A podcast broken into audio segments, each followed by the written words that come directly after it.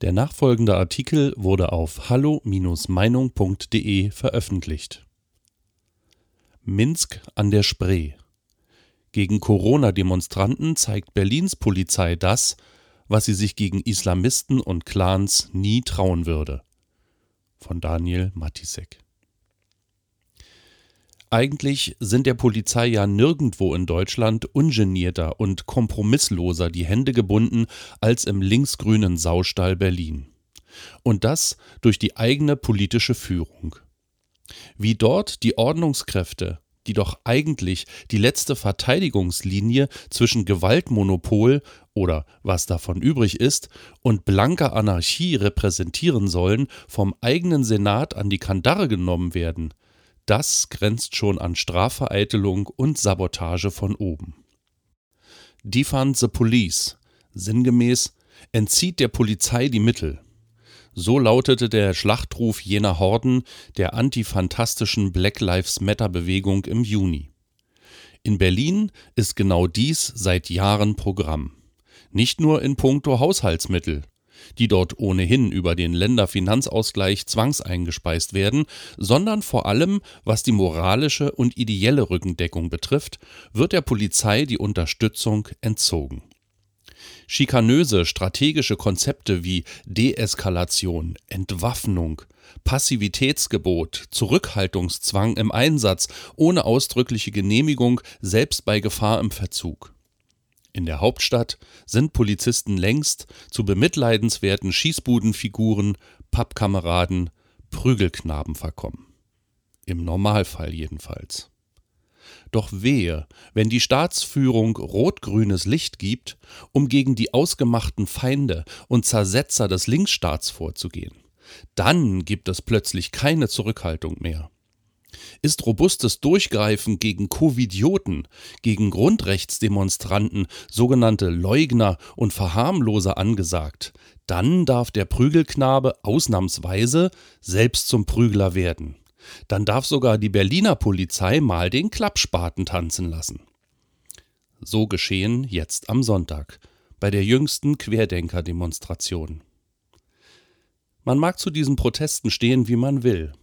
Doch was hier an verstörenden, erschütternden Bildern zu sehen war und seither durch die sozialen Medien schwappt, das steht alledem in nichts nach, was man ansonsten aus Moskau, Caracas oder aktuell aus Minsk kennt. Die ansonsten dauerviktimisierte Polizei fand sich im jähen Rollentausch vom Opfer zum Täter erstaunlich schnell zurecht und griff gegen völlig friedliche Demonstranten mit einer Härte durch, die vermutlich selbst ihre Berufskollegen in Weißrussland schockiert hätte. In Mannschaftsstärke wurde Querdenken-Anwalt Markus Heinz gewaltsam festgenommen.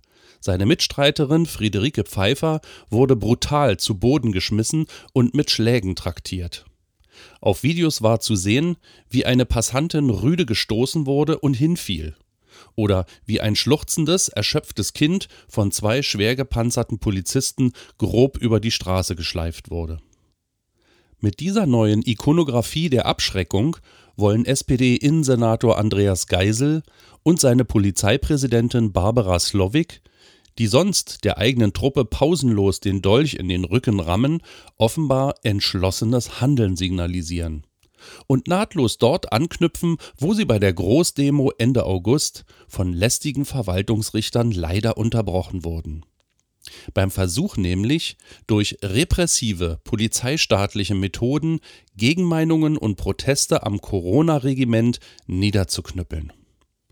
So etwas fällt bei der eigenen Klientel dann alles unter den Kampf gegen Rechts, in gewohnt mangelnder Trennschärfe.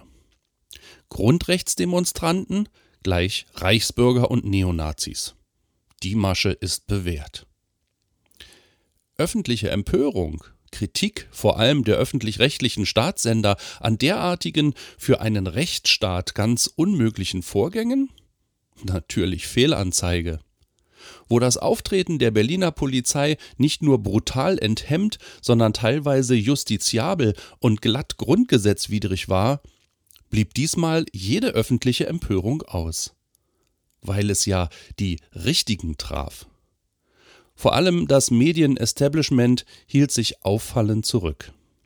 Sonst hat man hier bekanntlich keine Probleme mit der Dauervorverurteilung von strukturellem polizeilichem Rassismus und verbucht es unter Satire und künstlerischer Freiheit, wenn Polizisten pauschal auf die Mülldeponie gewünscht werden. Doch jetzt, wo es wirklich objektiv an der Polizei etwas zu kritisieren gibt, da setzt das wohlwollende Schweigen ein. Nicht nur die Medien, auch die durch Virusangst zusammengeschweißte Volksgemeinschaft heißt solche Gewaltexzesse mehrheitlich gut. Denn zunehmend nervös und allergisch reagiert die Masse der Mitläufer auf jede noch so objektiv begründete Infragestellung der politischen Corona-Auflagen von Maske bis Sperrstunde.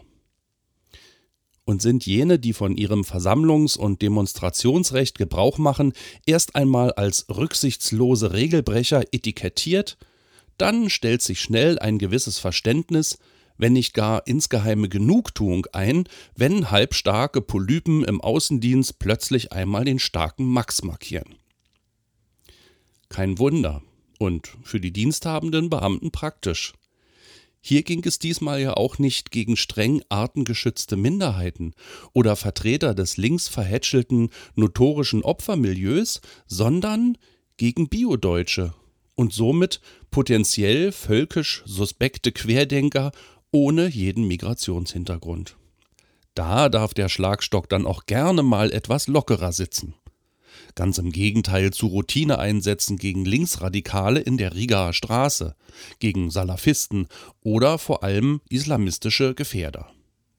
Und wer im Dienst gar auf die Idee kommt, in Berlin fast zwingend dunkelhäutige Drogendealer zu kontrollieren, oder versucht, Angehörige von Araberclans an geltende Gesetze zu erinnern, der spielt als Polizist nicht nur mit seinem Leben, sondern riskiert auch die Dienstmarke, da er ja ethnisches Profiling und Diskriminierung begeht. Letztere Delikte sind sozusagen als Generalverdacht und offizielle Schuldvermutung vorweggenommen im legendären rot-rot-grünen Landesantidiskriminierungsgesetz. Da ist es allemal sicherer, auf Corona-Demonstranten einzudreschen. Weitere Beiträge finden Sie auf hallo-meinung.de. Wir freuen uns auf Ihren Besuch.